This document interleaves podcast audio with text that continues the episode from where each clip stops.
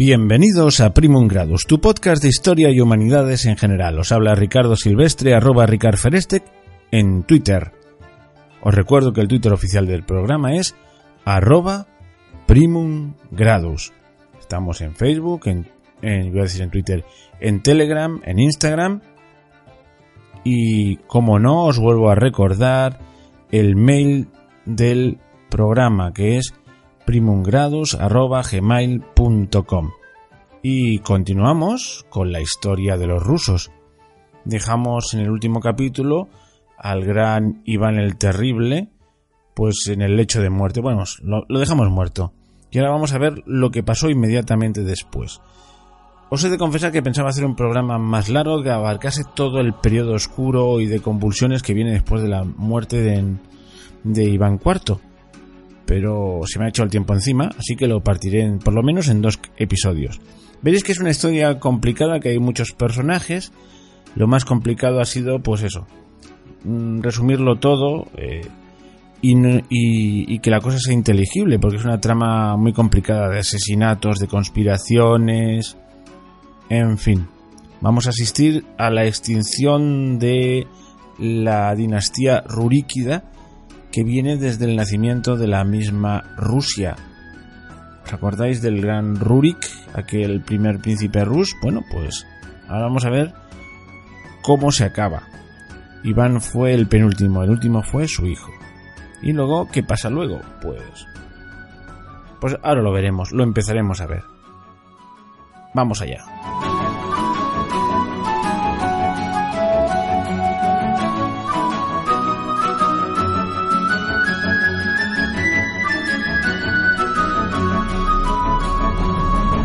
En el último capítulo dedicado a la historia de los rusos hablamos del reinado de Iván IV, de Iván el Terrible. En lo político era continuador de la política de su abuelo, Iván III, y de su padre Basilio. Ellos pretendían la unión de todos los, los principados rusos bajo su cetro. Sus antecesores, tanto su padre como su abuelo ostentaban el título de zar, pero de una manera honorífica. Iván IV se hizo coronar zar. Zar es el, la palabra rusa que designa al César. Se igualaba en cierto modo a los césares de Constantinopla, herederos de Roma. Moscú iba a ser la tercera Roma, y más cuando la segunda Roma, Constantinopla, cayó en manos de los turcos. En parte consiguió su empeño, pero no del todo. Porque los boyardos, eh, los grandes los grandes nobles con esa distinción seguían seguían pululando por la corte y conspirando, aunque Iván los mantuvo a raya a base de una política de terror. Bueno, pues ahora vamos a narrar lo que pasó inmediatamente después de la muerte de Iván. Muere Iván el Terrible y comienza un periodo oscuro de la historia de, Ru de Rusia. El periodo tumultuoso, o época de las revueltas, o era de desórdenes, con todos esos nombres se ha traducido esta época, aunque a mí me gusta mucho una traducción que dice los tiempos turbios. Turbios, porque no da era claro. Aunque propiamente algunos dicen que esa que ese periodo empe empezó a la muerte de Fiodor, el hijo de, de Iván, que heredó, que reinó con el nombre de Teodoro I. Este, que llegaría a ser Teodoro I, era hijo de Iván IV el Terrible y de su primera esposa, Anastasia Romanov. El tercer hijo, sí, el tercer hijo varón. Entonces, ¿por qué heredaba? Vamos a hacer un poco de memoria.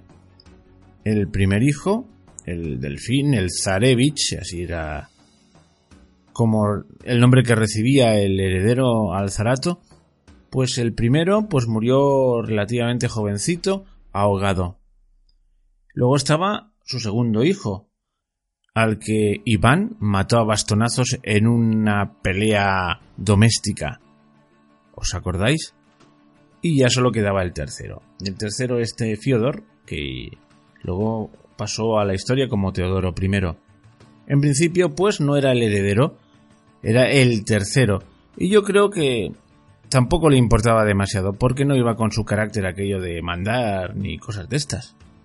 Era un joven tímido, apocado y con obsesiones religiosas. Vamos, tenía el carácter menos, eh, menos idóneo que se puede imaginar para heredar aquel terrible cargo de zar. Digo terrible porque implicaba la lucha constante contra conspiraciones boyardas.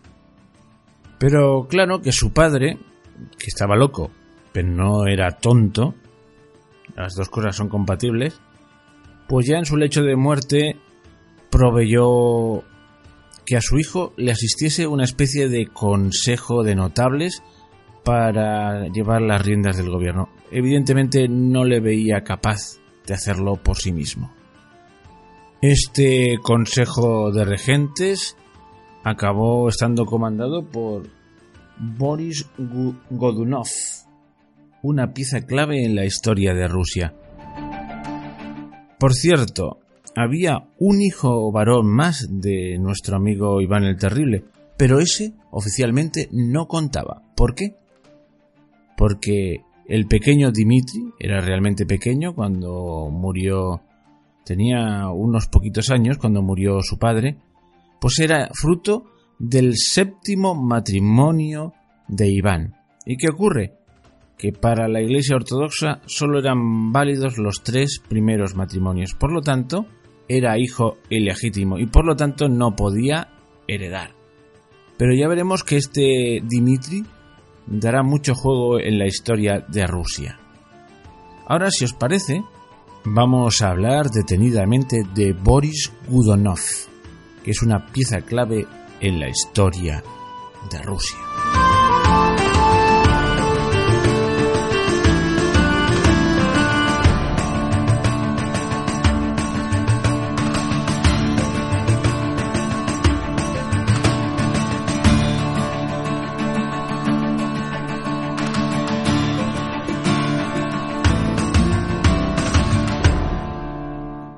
Boris Godunov.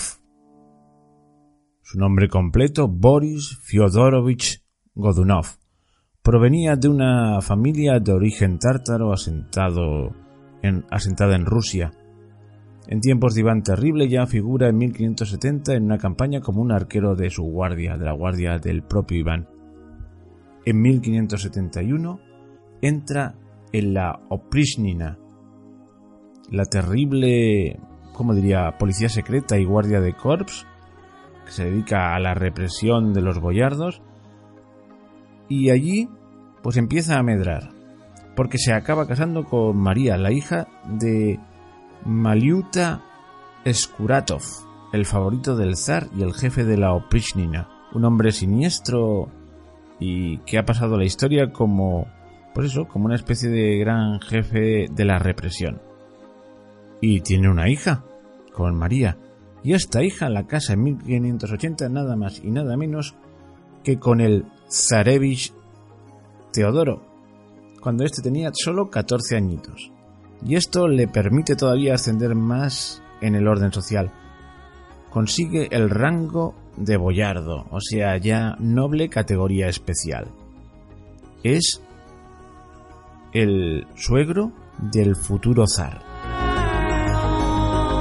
En su lecho de muerte, Iván IV, Iván el Terrible, designa un consejo de regencia formado por varias personas, pero entre las que destaca, aparte del propio Boris Gudonov, pues destacan Fyodor Nikitich Romanov, que fue el primero en llevar el apellido Romanov de esta dinastía, que como sabréis, luego fue muy importante y llegará este Fyodor Nikitich Romanov a ser patriarca de Moscú. Y luego había un Vasily Shuisky. Esta familia también nos ha de sonar. Llegó a ser zar también. Pero de momento digamos que estuvo a las órdenes directas de Gudonov, que era el que consiguió una cierta preeminencia. Además, habían más gentes en ese heterogéneo consejo, todos eh, de las más altas familias boyardas, habían varios Romanov. Al morir Iván, Teodoro tenía 27 años y parece que no era demasiado inteligente, como ya dijimos, y además bastante enfermizo. Eso sí, era muy piadoso. Había otro hijo, el que ya hemos citado, Dmitri Ivanovich, sin derechos por ser ilegítimo. Al fin y al cabo era hijo del séptimo matrimonio, y la Iglesia Ortodoxa solo admitía los tres primeros. Pero ¿qué ocurrió? Que nada más ser proclamado o coronado zar Teodoro, pues apareció una rebelión de algunos boyardos que pretendían imponer a este Dimitri. Así que, pues el consejo decidió que tanto Dimitri como su madre deberían exiliarse. Así que acabaron en Uglich, una población a unos 200 kilómetros de Moscú. Allí fueron Dimitri y su madre María Nagaya.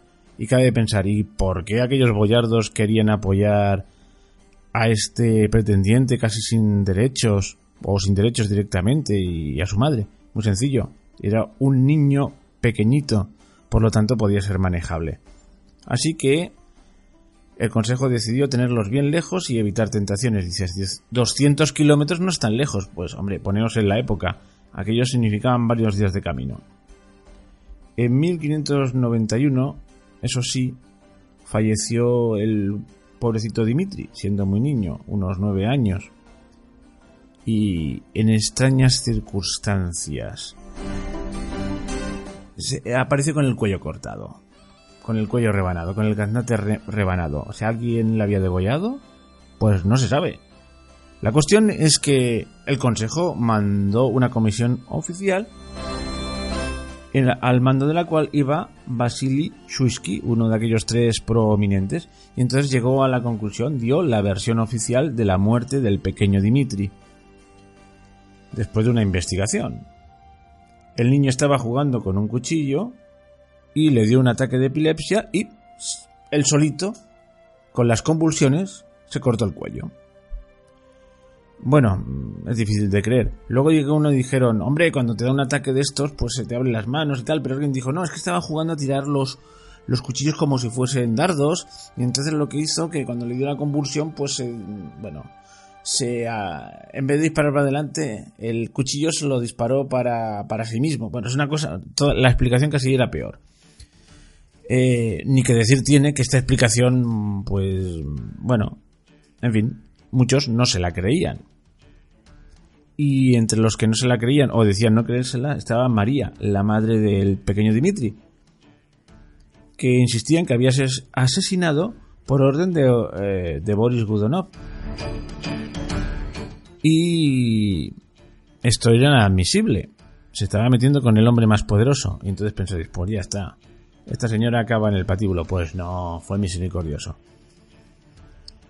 Lo que hizo fue mira, vete al convento, córtate el pelo y ponte los hábitos. O sea, la metió a monja forzosa. Y así se, limitó, se eliminó ya un problema de raíz. Hay que pensar que Boris velaba por su familia. Al fin y al cabo, su hija estaba casado, casada con el zar. Su poder, eso sí, iba aumentando, sobre todo cuando en 1586 fallece alguien que no he nombrado, pero que era muy importante y podía hacer sombra a Boris, que era el tío político del zar, Nikita Romanovich. Ya se puede decir que una vez muerto este príncipe, ya no tiene rival en las altas esferas Boris. Y claro, era demasiado poderoso, así que no se ha de esperar la clásica conspiración de los principales boyardos y se apoyan también en el metropolitano Dionisio II, el metropolitano de Moscú. ¿Y qué es lo que pretenden? Pues presionan sobre todo para que el zar se divorcie de su mujer, que era la hija de Udonov. El complot fracasa y sus responsables son represaliados.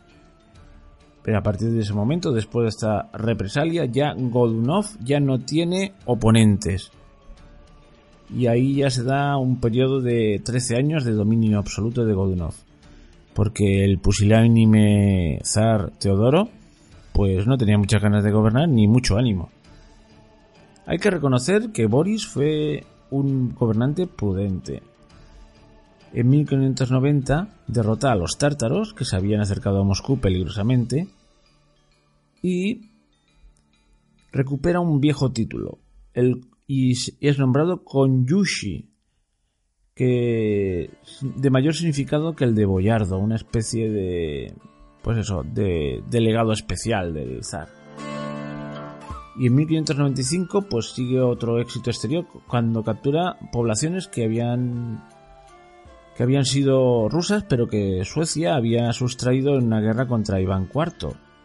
Además apoya a facciones antiturcas en Crimea para mantener a raya a los turcos que siempre son una amenaza creciente.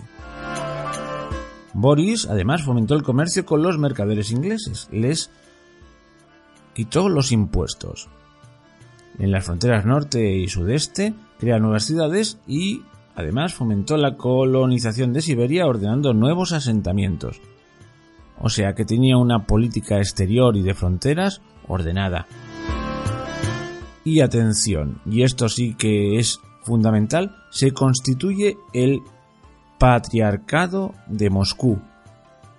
La Iglesia rusa se convierte en una iglesia autocéfala, emancipada del patriarca de Constantinopla. Ya que hago un paréntesis, la iglesia ortodoxa no es como la católica que tiene un papa, sino que ahí hay grandes patriarcados en igualdad de condiciones que dominan grandes territorios y tienen obispos eh, súbditos, por decirlo de una manera. El gran patriarcado del cual mm, dependía Moscú y toda Rusia era el patriarcado de Constantinopla. Pero, ¿qué ocurre? Que ahora Constantinopla estaba tomada por los turcos. se mantiene el patriarcado, pero claro, está en, una potencia enemiga en principio de Rusia. Así que este patriarca sigue, el patriarca de Constantinopla, la segunda Roma, sigue ejerciendo su dominio sobre, por ejemplo, otros patriarcados como el de Alejandría, pero Moscú consigue independizarse y constituirse en una iglesia autocéfala. Auto, es evidente, por sí mismo y céfala. O sea, que tiene su propia cabeza. Digamos, ahí explicado así de una manera muy a la pata llana y sin matices, que el patriarca de Moscú se convierte en el papa de la iglesia rusa. Y Teodoro, que las cosas políticas le importaban pimiento y fijaba toda su atención en la religión y en la piedad y en las cosas de iglesia, pues muy contento. De hecho, Boris Godunov, más que Teodoro, estaba avanzando en el mismo sentido eh, en el que había pretendido avanzar Iván IV, Basilio el padre de Iván IV y el abuelo de Iván IV, Iván III. O sea que las cosas marchaban por buen camino, se estaba continuando la obra unificadora de Rusia. Pero Boris no era libre de hacer lo que quería, aunque tenía gran poder, siempre estaba vigilado muy de cerca por los grandes señores de la nobleza, por los grandes propietarios además. Y entonces, en 1587, para tenerlos contentos, da un paso crucial que determinará en gran medida la historia posterior de Rusia. Y es que en 1587, mediante un decreto, prohíbe a los campesinos romper la relación de servidumbre con su señor para pasarse a otro. Es decir, que los campesinos quedan atados a la tierra. Asegura los ingresos de los grandes señores, pero lleva a la servidumbre a su forma más opresora. Una servidumbre que en su forma de máxima opresión llegará hasta el siglo XIX. Pero la etapa de ministro plenipotenciario del zar acaba con la muerte del zar pero no significa una desgracia para él, sino una patada hacia arriba, por decirlo de alguna manera. Y es que no podía ser de otra manera. Digamos, el 7 de enero de 1589 muere Teodoro sin descendencia, porque hasta la hijita que había tenido, pues se había muerto.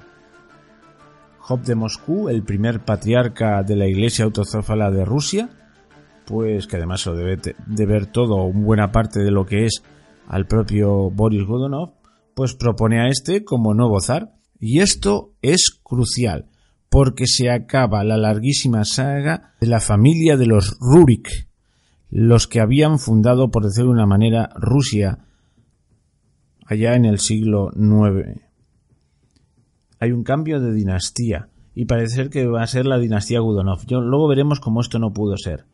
Bueno, la cuestión es que Boris no dice, ah, me lo ha propuesto el, el patriarca, pues ya lo acepto, sino que, es más sino que es más astuto. Así que solo lo acepta tras el visto bueno del Zemsky Sobor, que era aquella asamblea de notables que había creado Iván IV. O sea, tiene la ratificación de los grandes del reino. Quiere hacer las cosas pasito a pasito, así que no le importa retrasar su coronación como zar para hacer las cosas bien. ¿Y cómo fueron los primeros años del nuevo zar? Pues fueron muy prósperos y muy fáciles, o aparentemente fáciles, porque él mismo gozaba de gran popularidad entre la gente. Y fueron años de prosperidad. Trae maestros extranjeros, quiere, pues eso, modernizar Rusia y para eso mira a Occidente. Y trae a los sabios que él considera oportunos de Occidente. Es el primer intento de así serio de occidentalización de Rusia había otros más tímidos en tiempos de Iván IV. ¿Os acordáis que trajo la imprenta? Y tuvo contactos también los primeros contactos con Inglaterra, etcétera, etcétera. Pero ahora todavía va más en serio. Es más, envía a muchos de los jóvenes rusos, boyardos rusos, a estudiar en universidades europeas. Quiere europizar Rusia. Fijaos a dónde llega, que hasta permite la construcción de iglesias luteranas en Rusia, para estupor de algunos popes. Se supone que para que tuviesen atendidas las necesidades religiosas de aquellos profesores que traía, que importaba para educar con las nuevas ideas a la nobleza rusa. Boris no era un hombre violento ni excesivamente guerrero, pero tuvo que luchar unas cuantas guerras, las que las imprescindibles. Una de ellas es la guerra ruso-sueca de 1590 a 1595. No vamos a entrar en pormenores, simplemente decir que la gana Rusia y así gana presencia en el Báltico, recupera algunas, algunas poblaciones y el Báltico es fundamental para Rusia, una salida a un mar no congelado. Y empieza a cultivar después de esta victoria por las buenas relaciones con todos los países escandinavos y empieza los enlaces matrimoniales con las casas reales bálticas para aumentar la dignidad de su propia dinastía, no era una gran dinastía. Digamos que Boris era un hombre con capacidad de gobierno, pero había una sombra, y era la sombra de la desconfianza. Él sabía muy bien lo que se cocía en los alrededores de palacio y entre los boyardos, y desconfiaba de todo el mundo. Crea un cuerpo de informantes que se dedica específicamente a darle noticias de cualquier movimiento de las grandes familias, y se ceba especialmente con los Romanov, que él considera los más peligrosos y en 1605 pues muere, y atención, muere de muerte natural. Dadas las circunstancias tiene su mérito. Le da un paro cardíaco.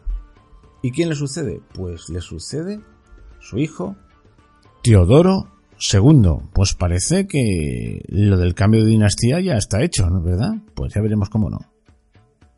Antes hay que decir que Teodoro II no es el primogénito. Tuvo otro antes, Iván, que falleció con un añito.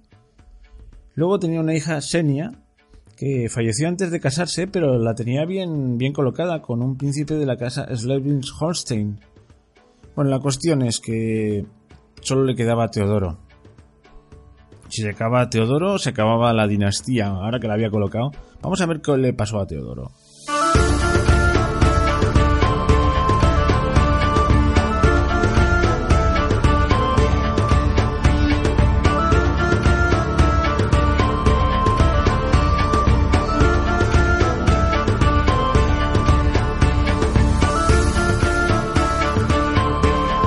Pero no, no hablaré, no seguiré la historia. La voy a cortar aquí porque lo que viene ahora es muy complicado y mejor en el siguiente capítulo. Pero sí que me voy a permitir haceros un pequeño spoiler de lo que va a venir. ¿Os acordáis del pequeño Dimitri? El último hijo de Iván, el hijo de su séptimo matrimonio, el que por culpa de un ataque de epilepsia se corta él solito el cuello, una historia que muy pocos creyeron. Bueno, pues de esa extraña muerte surgieron tres teorías. Una, la oficial, que el niño accidentalmente se autodegolló debido a las convulsiones de la epilepsia. es la versión oficial y se la creyeron los que querían creerse la versión oficial, es decir, los que estaban establecidos en el poder. Segunda versión.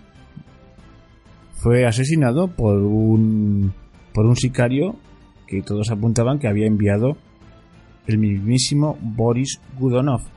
Pero atención, hay una tercera hipótesis que es seguramente la más disparatada, que es que cuando fue el asesino se equivocó de niño y mató a otro niño y el auténtico Dimitri pues huyó. Ese niño huyó. ¿Y por qué digo esto? Porque van a salir Dimitris. Y Dimitri I, Dimitri II y Dimitri III, todos más falsos con Judas de plástico, pero que van a dar el latazo en la historia de Rusia durante bastantes años. Y eso aparecerá a partir del momento en que llega al poder Teodoro II, el hijo de Boris Gudonov, y luego volverán a aparecer más tarde. Es una historia muy complicada y muy curiosa. Es la etapa oscura de Rusia, la época turbulenta, el periodo turbio. Pero lo acabaremos en el próximo capítulo. Y espero que este os haya gustado. Si os ha gustado, poned un me gusta que ayudáis al programa. Y bueno, yo ahora, de nosotros, me voy a dormir porque aquí ya son casi las 11 de la noche. Yo creo que ya me toca dormir. Pronto tendréis eh, la continuación de esta historia que empieza a ponerse interesante. Hasta pronto.